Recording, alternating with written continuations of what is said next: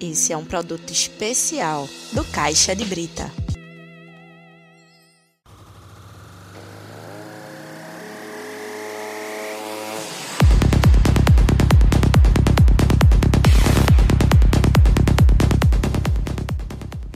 É hora de desacelerar. Está começando o Caixa de Brita Entrevista. Nosso entrevistado de hoje é jornalista formado pela Universidade Católica de Pernambuco foi repórter do Jornal do Comércio, redator, editor e colunista do Diário de Pernambuco. Ele coordenou a comunicação social do Ministério da Saúde e foi diretor de mídia regional e secretário adjunto da imprensa da Presidência da República. Em 2015, ele foi um dos fundadores da Marco Zero Conteúdo, coletivo de jornalismo independente e investigativo, onde ele trabalha até hoje. Eu sou Vitor Aguiar e para falar conosco sobre jornalismo independente e a de fatos nesse período eleitoral, o Caixa de Brita entrevista Laércio Portela. Seja bem-vindo, Laércio. Ô, Vitor, obrigado, obrigado a todo mundo que está nos ouvindo aí. É, então, Lércio, quando a gente olha para o seu currículo, a gente vê que você acumula passagens por grandes jornais e cargos de muita influência. É, o que te trouxe para o jornalismo independente? Bom, Vitor, veja só, é, eu diria assim que eu, eu minha, minha, carreira, digamos assim, se pode falar assim, começou muito no jornalismo, né? Tradicional, fiz polícia, no, entrei como muitos repórteres, começando por polícia, no Jornal do Comércio, depois tirei férias de economia no, no diário, aí foi repórter de política, depois do diário, editor e colunista de política também.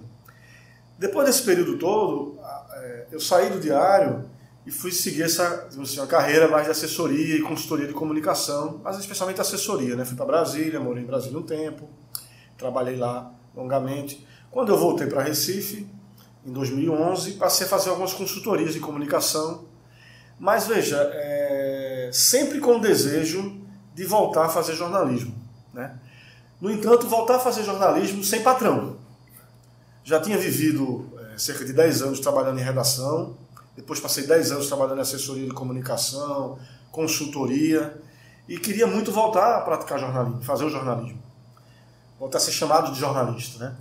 É, eu sei que muita gente foge da, da profissão, se forma e vai trabalhar em outras coisas, e, mas eu não. Assim, eu acho que é uma coisa que eu sempre gostei, sempre li muito, sempre me, me, me é uma referência para mim. Eu tenho muita, muito orgulho de ser jornalista e queria voltar a escrever. E aí, mas sem patrão, sem as amarras da grande mídia. Ainda mais é, tendo vivido do outro lado do balcão, né? Como fazendo assessoria, trabalhando em Brasília. É, e vendo a maneira enviesada como que a grande mídia faz a cobertura, fez a cobertura do governo federal nos 12 anos do governo, do governo Lula e Dilma, do governo do PT. E então quando eu voltei, é, me reuni com alguns grupos de colegas que estavam aqui também, pensando também, tinham saído mais recentemente dos jornais e queriam montar a, a, é, uma estrutura diferente, independente. E aí a gente juntou esses quereres e éramos fomos sete, né? Sete jornalistas decidimos fundar a Marco Zero.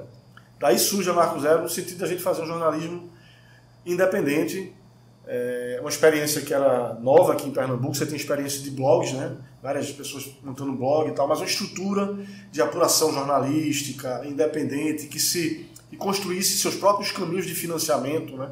que fosse sem fins lucrativos, a gente não aceita publicidade, nada disso, então assim, esse desafio de não só de voltar a fazer jornalismo, mas de voltar a fazer um jornalismo independente e também buscar um modelo de organização mais horizontal que desse certo e que se visse também de exemplo para outros que estão, especialmente para jovens como você que estão saindo da universidade e que eu acho que são o futuro no sentido de, de, de futuro do jornalismo independente, de construir novas formas, porque eu sei que muita gente está na universidade quando quer sair, jornalista que sai, recém-formado, Pensa logo em trabalhar no Jornal do Comércio, Diário, ou na TV Globo, sei lá onde.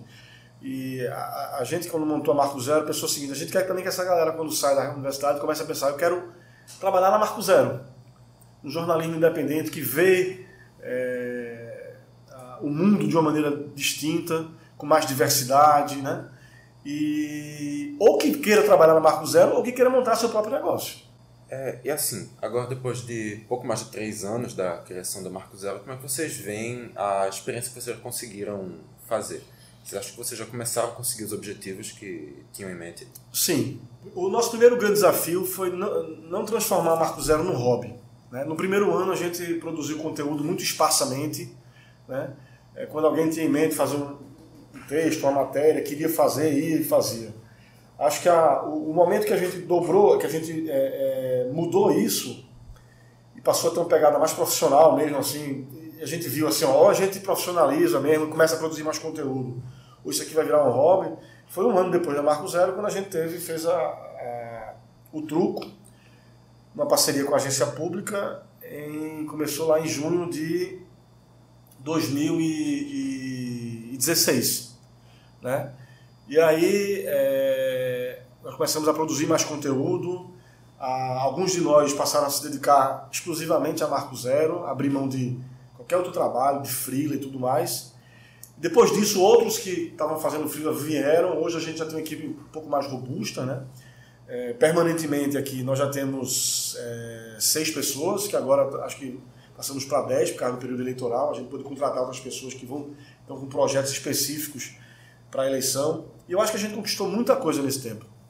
Primeiro, a gente, eu acho que a Marco Zero hoje funciona como uma espécie de, sem querer ser o único, né?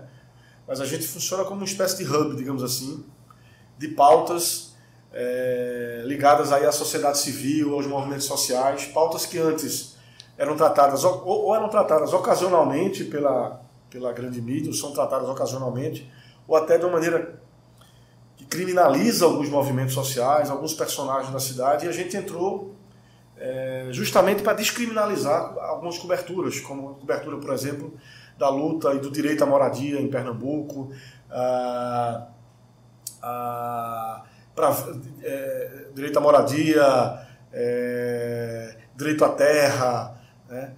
as causas que envolvem a diversidade nos, meios, da, da, nos movimentos sociais, que eram vistos muito, muito, de maneira muito irregular é, pela marginal. mídia marginal, né? pela mídia é, corporativa, e a gente pôde fazer uma cobertura mais cotidiana desse universo, né?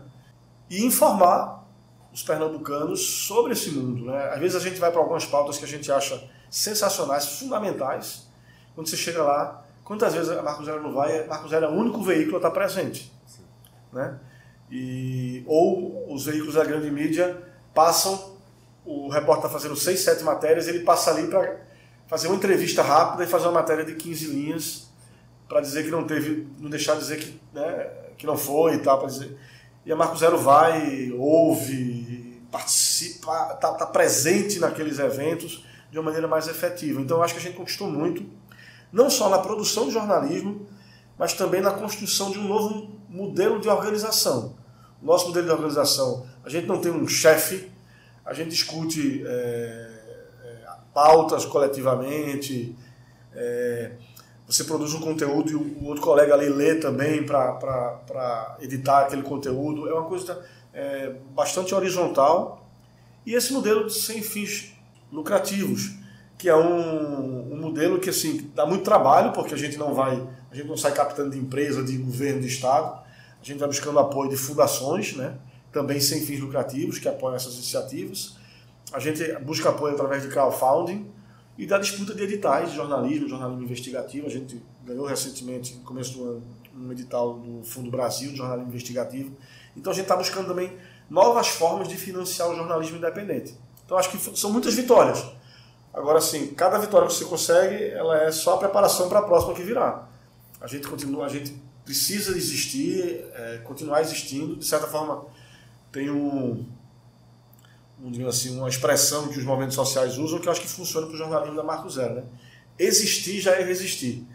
Porque a, a gente existir é, sem o apoio é, de grandes empresas, de governos, numa estrutura pequena, mas mantendo é, a produção cotidiana é, de jornalismo, tanto no dia a dia como também um jornalismo investigativo mais, mais, mais aprofundado, é, é, é uma resistência desse modelo de jornalismo, é, eu não diria novo, mas é, independente, vamos dizer assim. Né? Tu falando essa questão do jornalismo sem fins lucrativos, tu acha que isso é essencial para o jornalismo independente? Eu acho que é bem importante, bem importante, né? Eu acho que é, acho que pode existir outros modelos, inclusive de publicidade também. Eu acho que o mais importante, talvez, do que o um modelo de financiamento seja transparência em relação a esses recursos. É muito importante que qualquer veículo de comunicação que recebe recursos, seja qual for a origem, seja muito transparente em relação a isso. A gente tem muito pouca transparência na mídia corporativa, muito pouca transparência. Né?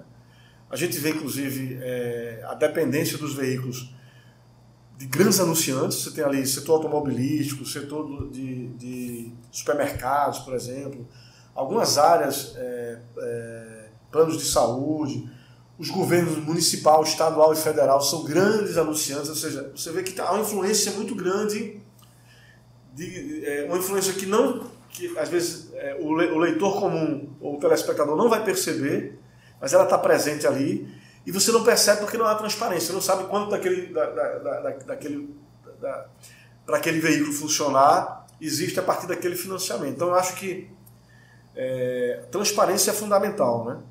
Transparência não só de como os recursos é, entram nos, nos, veículos, mas também transparência no, no, no, no, como fazer o jornalismo. Eu acho que seria muito interessante, já indo para outro lado da tua pergunta, assim, que não, não é questão financeira, assim, seria muito interessante se cada vez mais os jornalistas contassem como eles, no próprio material jornalístico que eles produzem, como eles chegaram àquela, àquela apuração. Se fizesse parte da matéria jornalística, contar um pouco de como foi o processo de apuração. Eu acho que seria bem, bem interessante. Só para finalizar, eu acho que é, no caso da Marco Zero, a gente tem optado pelo jornalismo, por montar uma, uma, uma, uma estrutura, um modelo é, sem fins lucrativos, fez toda a diferença. No nosso caso aqui no Nordeste, em Pernambuco e em Recife especificamente, eu acho que ser, ser, ser é, sem fins lucrativos fez toda a diferença para a gente. Porque é, fugimos do assédio de empresas, é, muitas propostas, isso inclusive está no nosso estatuto é, registrado em cartório, então muitas propostas que surgem de publicidade ou de parcerias, a gente basta sacar o estatuto e dizer, olha, isso a gente não pode entrar. Coisas que talvez a gente tivesse que é, buscar argumentos e tal, a gente simplesmente, a nossa característica, a nossa, o nosso modelo como a gente construiu não, não permite isso. E eu acho que no nosso caso, no Nordeste, com essa pressão tão grande que tem de governos e, de, e da, da, das empresas, ser sem fins lucrativos é muito importante. E também nos forçou a buscar e a nos organizar para buscar recursos de outros lugares. Como eu disse, com fundações que apoiam o jornalismo independente, é, com, é, disputando editais, é, fazendo campanhas de crowdfunding, buscando assinaturas, né? ou parcerias com outros veículos sem fins lucrativos que conseguiram seus financiamentos e fazem parceria conosco, no meu caso. E aí a gente tem buscado várias parcerias, a gente, parcerias que envolvem recursos, como a da agência pública, no caso do Truco, ou parcerias como, por exemplo, com a Agenda de Número, parcerias de conteúdo. Né? Então a gente tem buscado vários vários parceiros e, e esse modelo está dando certo porque a gente escolheu ser assim. E assim, a gente está passando por um de grande polarização, muito. até um pouco de ódio em lados opostos. E a grande mídia está sendo cada vez mais questionada no meio desse, desse vendaval todo. Então, acho que qual é o papel que a mídia alternativa tem que assumir no meio desse cenário? Primeiro, que eu acho que a, a mídia corporativa eh, foi um ator fundamental nesse processo de polarização política. Veja, polarização política sempre houve no Brasil, às vezes disfarçada. Mas o ódio, do jeito como ele está se expressando hoje nas ruas, na, no, nos debates, é, no cotidiano, nas escolas, né? Eu vejo relato de crianças falando em, em, em, ódio, situações até envolvendo é, discussões políticas entre adolescentes. Entre, e tudo isso acho que tem muito a ver com a postura da mídia corporativa, tem muito a ver com a postura de antipetismo que a mídia é, sempre propalou, mas é, especialmente a partir do mensalão, né, do, do, do, do propalado mensalão, do chamado mensalão a partir de 2016, 2006. Acho que houve um movimento claríssimo da mídia para enfraquecer e primeiro derrubar eleitoralmente, mas que não conseguiram, e depois derrubar é, por outros meios, né? É, parlamentares judiciais, no que aconteceu em 2016, que nós temos a visão aqui na Marco Zero, jornalisticamente, de que houve um golpe parlamentar, jurídico, né? não existiam razões legais jurídicas para o impeachment da Dilma. esse processo todo de antipetismo, da cobertura enviesada da grande mídia, nos trouxe até aqui. Não ele só. Né? O processo de, de envolve outros atores, Congresso Nacional, capitaneado por Eduardo Cunha, a postura, as investigações seletivas por órgãos de, de, de controle é, da União. Mas a mídia jogou um papel muito importante. E a mídia independente, ela, por outro lado, ela faz um contraponto a isso. Primeiro porque ela expõe esse lado da mídia corporativa. Deixa claro para o leitor, telespectador, ouvinte, esse enviesamento. Quer dizer, a mídia monopolista ou oligopólica corporativa já não fala sozinha. Né? Não fala sozinha, porque com a internet você tem a população, o, o, o internauta que muitas vezes está lá no evento, no, no, no lugar do fato que está sendo reportado, e pode dizer não foi assim como a mídia está dizendo, ou a mídia independente, que tem mais meios, né, mais recursos, às mais experiência, para fazer esse contraponto. Na Marco Zero, nós fizemos, durante a cobertura do impeachment, uma série de matérias, que inclusive foram vetadas em outros veículos de comunicação, mostrando o processo enviesado da cobertura da mídia. Usamos até um livro que eu sugiro a, a quem está nos, nos, ouvindo e, e gosta desse, dessa coisa de crítica de mídia, que é os processos né, de manipulação, os padrões de manipulação da grande imprensa. É um livro de Perseu Abramo, dos anos 90, ele escreveu ali no começo do governo Fernando Henrique, mas os padrões ali, de diversos padrões que ele fala de manipulação, a gente fez um material usando como base esse, esse livro e mostrando como a, a, cobertura da mídia contribuiu para o impeachment, para o golpe da Dilma e para essa perspectiva aí de polarização e ódio é, na população. Toda vez que você faz, você tem uma situação de ódio nas ruas e não há uma, uma posição crítica da grande mídia em relação a esse ato, ela está assim, reforçando a, a, aquilo. Né? Eu fiz um levantamento de 16 editoriais que foram realizados, produzidos pela Folha de São Paulo, o Globo, o Estadão, durante a greve dos caminhoneiros, a última greve dos caminhoneiros. E você viu que na greve dos caminhoneiros, por diversas vezes, é, se, se, se misturou a greve com a defesa da intervenção militar, tinha faixas e tudo mais. A mídia em uma semana fez, a grande mídia em uma semana fez 16 editoriais, nenhum deles, absolutamente nenhum deles, criticava essa postura de setores dos caminhoneiros que apoiavam a intervenção militar. Né? Então, o papel que a mídia independente joga é fazendo esse contraponto, mostrando a cobertura enviesada, mas é também fazendo a apuração em loco, que desconstrói é, as apurações ou, ou, ou, ou viés da, da, da, grande mídia. E aí eu lembrar, 2013, aquela cobertura que a mídia ninja fez de junho de 2013, você vê vários casos em que é, a polícia prendeu é, é, é, manifestantes dizendo que eles tinham coquetel molotov, tinham agredido e tal, e as imagens depois da mídia ninja mostravam que aquilo tinha sido plantado, que aquele jovem que estava detido não tinha é, realizado nenhuma ação violenta contra policiais, e aquilo só pode ser mostrado porque a mídia independente estava ali, ou, é, filmando, mostrando um outro lado do processo. É, tu já citou aqui o projeto do truque nas eleições, a parceria do, da Marco Zero com a agência pública, que é um projeto de fact-checking eleitoral. É, como é que tu vê o papel do fact-checking atualmente? Veja, eu acho que o fact-checking joga um papel bacana, importante, né? É, nós aqui na Marco Zero fizemos um projeto em 2016 de parceria com a agência pública, fizemos a cobertura das checagens, fizemos checagem das declarações dos candidatos a prefeito em 2016, foram quase 80, acho que mais de 80, em torno de 80 checagens de declarações dos candidatos. Foi uma experiência muito importante, eu acho que ela qualifica o debate público, especialmente quando é feito com, seriedade e com é, é, parcimônia, né? Assim, fact-check não resolve todos os problemas do jornalismo, pelo contrário. Mas eu acho que, por exemplo, a experiência que a gente teve aqui em 2016, a experiência que a gente está tendo agora, é importante porque eu acho que qualifica o debate. Muitos candidatos, isso ficou claro em 2016, repetiam, antes de serem candidatos, né, repetiam é, declarações, dados, números, e esses números iam virando, verdade. Né, e pior, sendo reproduzidos, inclusive virando manchete de jornais aqui locais, e de manchete de jornais indo para os programas eleitorais dos candidatos, para os guias eleitorais, e eram informações erradas, que os, que os pré-candidatos, depois os candidatos, é, diziam cotidianamente, os jornais reproduziam, como eu disse, às vezes virando até manchete de jornal. E aí quando o truco vem e faz a checagem de informações, qualifica o debate, porque ou o candidato fica muito exposto, ou ele tem que mudar o discurso dele. Quando ele muda o discurso dele, ele vai ter que adequar.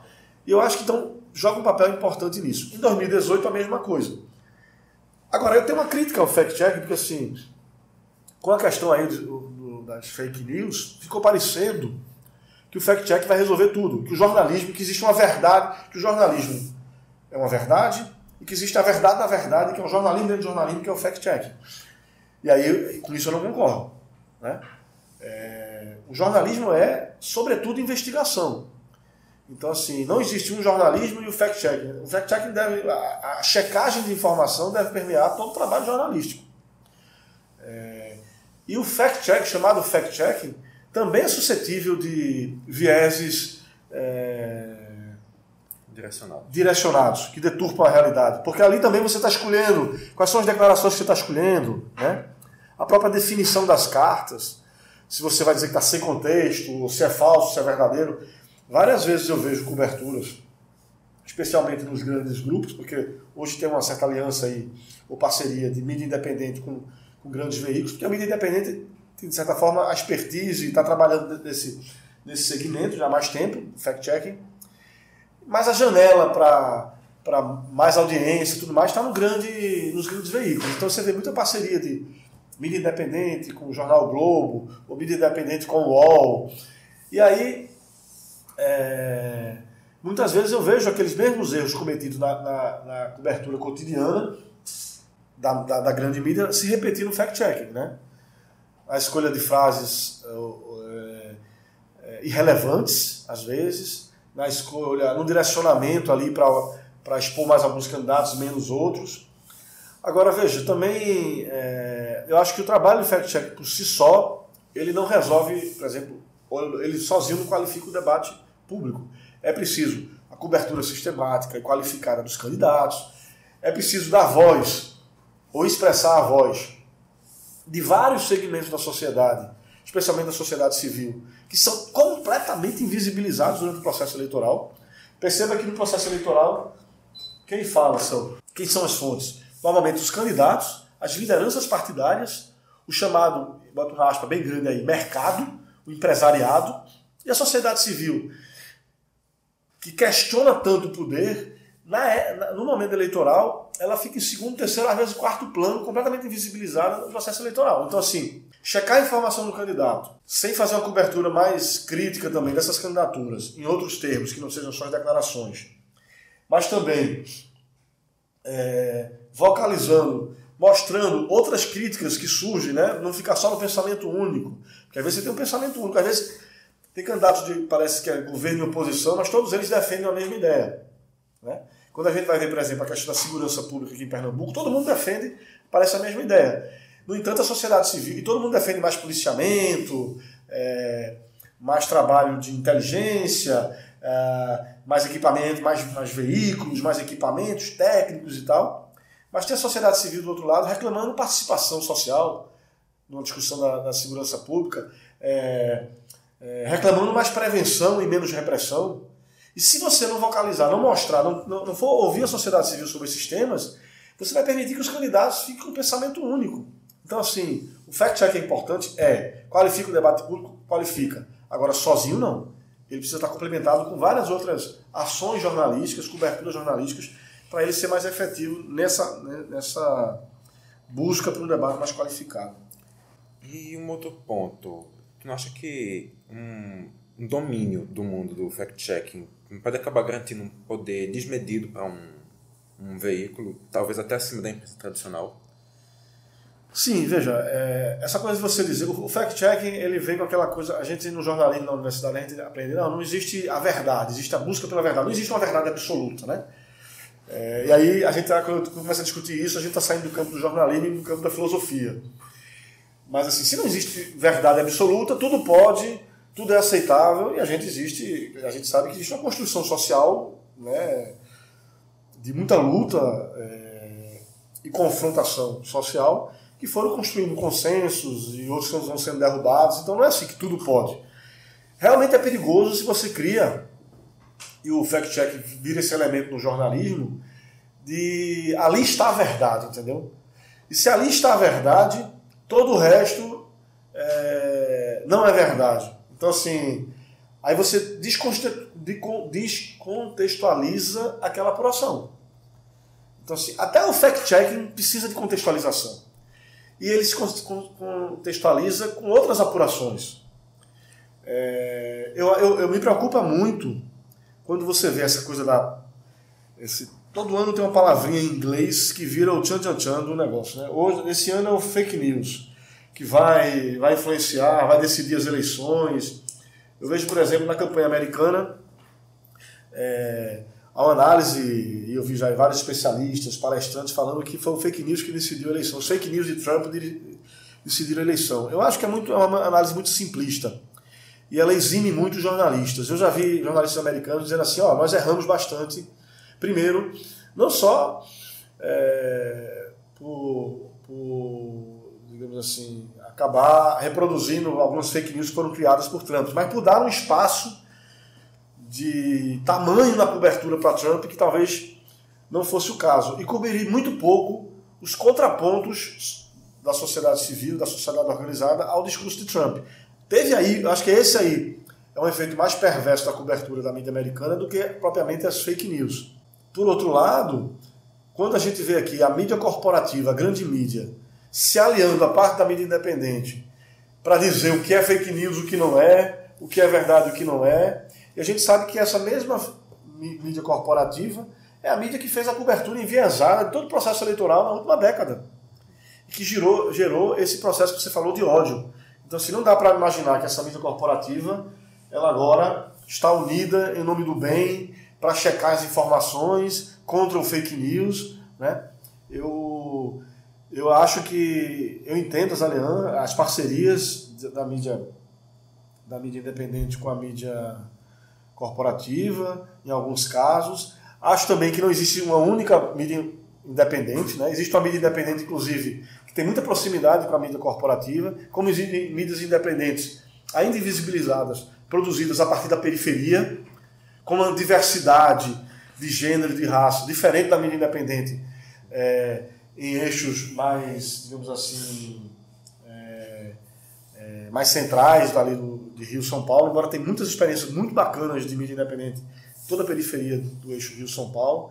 Então acho que o assunto é mais, é mais complexo, sabe? Eu acho que não existe essa verdade absoluta, ela não está no fact-checking e, e, e, nem nessa contraposição ao fake news. E vamos combinar que a fake news não, não é um evento de internautas ou de candidatos a, a presidente, a governador, a prefeito, produzida por, pelo submundo da internet. Muita fake news circulou no Brasil na última década, produzida a partir da mídia corporativa.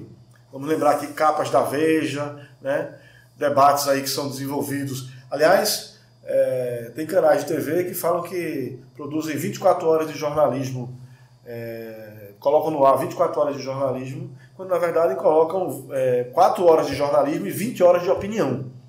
Então, assim, é, esse assunto é muito mais complexo e muito mais delicado do que a mídia corporativa faz ver, né? Então, para finalizar, Alessio, se você pudesse dar uma dica, uma recomendação para os novos e futuros jornalistas, o que você diria? Primeiro, eu acho assim: é, não, não, dá para fazer jornalismo sem, sem uma visão crítica. Sem uma, uma, uma, eu, eu, vejo duas coisas. Primeiro, uma visão humanística. É, essa formação humanística eu acho é, importante, entendeu? Assim, de que a gente. É, é a partir dela que você vai ter o um olhar da importância da justiça social, o um olhar das, sobre as desigualdades. É, e não dá para fazer jornalismo, cobrir o mundo, sem enxergar as desigualdades, sem, sem ver a necessidade de, da justiça social, sem ver os, a, a, a, como essas desigualdades sociais, de gênero, de raça, de classe, é, estão postas no mundo. Né? Então acho que a visão crítica, crítica é muito importante. E essa visão crítica não é em tese, não é uma não é filosófica. Ela tem que se manifestar no cotidiano. Eu gosto de dizer assim, quando você está numa redação de jornal, por exemplo, é, tudo é pauta. O estagiário, quando ele vê, tudo, ele olha para a rua, vê uma coisa acontecendo, tudo para ele é pauta. Com o tempo, o, jornalista, o olhar crítico do jornalista vai virando um olhar cínico. A gente está cheio de jornalistas cínicos em várias grandes redações espalhadas pelo Brasil. Nada mais é pauta. Nada mais encanta. Tudo é assim porque sempre foi assim. Você rapidamente é, adota esse olhar cínico, que eu acho, inclusive, que hoje ele permeia muito do, do, do, do jornalismo ou da opinião que é reproduzida pelos comentaristas na grande mídia. Você vê, na verdade, muito, muito cinismo ali. Eu gosto muito de pensar assim, o, o tá, como é que a gente, como é que a gente é, é, constrói esse espírito crítico? Primeiro, questionando tudo que a gente vê, né? Perguntando. O jornalista faz pergunta, né? E a partir das perguntas vai construindo respostas. Mas é preciso ouvir. Quanto, veja, é, as entrevistas agora aos candidatos a presidente no Jornal Nacional mostram. Ali não estão jornalistas que querem ouvir os candidatos. Ali estão jornalistas que estão pregando né, suas opiniões, defendendo teses. Não estão ouvindo os candidatos. É, eu vejo muito assim, jornalista vibrar com outros jornalistas, assim, ah, ele botou, o cara deu uma declaração que, tu viu ali, ele botou um ensaio justo o candidato. Os candidatos, a sociedade, ou as fontes não existem para serem colocadas em saia justa. Existem para você construir, a partir do relato daquelas fontes, informação qualificada para o debate público para a construção da cidadania. Então, assim, eu acho que esse o, o, o espírito crítico ele é fundamental para a gente fugir do cinismo. E eu gosto de pensar o seguinte: quando o jovem entra na redação, eu acho que o, o, o estagiário ele tem que questionar e tensionar o repórter júnior. O repórter júnior tem que questionar e tensionar o repórter pleno. O repórter pleno tem que questionar e tensionar o repórter sênior que vai questionar o subeditor, que vai questionar o editor, que vai o diretor de redação. É, é, é preciso que exista tensionamentos críticos para a gente não aceitar tudo. E veja, o que eu, o que eu é, diria assim para os jovens que estão entrando na carreira, não, não pratiquem autocensura. Muito rapidamente, eu vejo muitos jornalistas dizendo assim, não, eu trabalho no jornal, mas eu sou muito crítico, aquilo não existe, não sei o que, não sei o que. Agora, eu não levo essa pauta adiante lá, nunca apresentei essa pauta porque o jornal não vai publicar, não vai aceitar. É preciso, deixe que o jornal, deixe que teu chefe diga assim, não vamos publicar. No mínimo, a gente precisa, é, é, dizemos assim, expor ao constrangimento as chefias e os veículos que vão censurar, entendeu? A gente não pode fazer o trabalho de censura deles. Então, assim, a autocensura é terrível. A gente não pode é, é, entregar os pontos tão facilmente. Então, criticar, ter um, ter um olhar crítico, não praticar autocensura, porque eu acho que existe hoje na, na, nas grandes redações muita gente fazendo jornalismo enviesado porque quer, é, por, por, interesses escusos ou interesses políticos direcionados. Mas existe também uma, uma grande quantidade de jornalistas que não concordam com aquilo, mas está em silêncio. Não questionam, é, não, não colocam em xeque internamente é, aquela cobertura. Eu acho que, que esse é o caminho muito rápido para a gente trocar o espírito crítico, que, é, que deve ser a mola do jornalismo, pela, pelo espírito cínico, que hoje, infelizmente, dirige muito da mídia corporativa e muitos jornalistas que estão no comando desses, desses grandes veículos. Certo, Lécio. Então, quem quiser acessar Marco Zero, por onde pode chegar? marcozero.org, né? É simples assim. A gente está nas redes sociais também, Facebook, Twitter, Instagram. É, para a gente é muito importante. Eu queria agradecer ao Caixa de Brita, a você, Vitor, também. Para a gente que faz a mídia independente, todo espaço que a gente tiver, é, palestras, seminários, entrevistas em rádio, entrevistas ao podcast, são muito importantes para a gente também é, passar nossa visão sobre o jornalismo, né?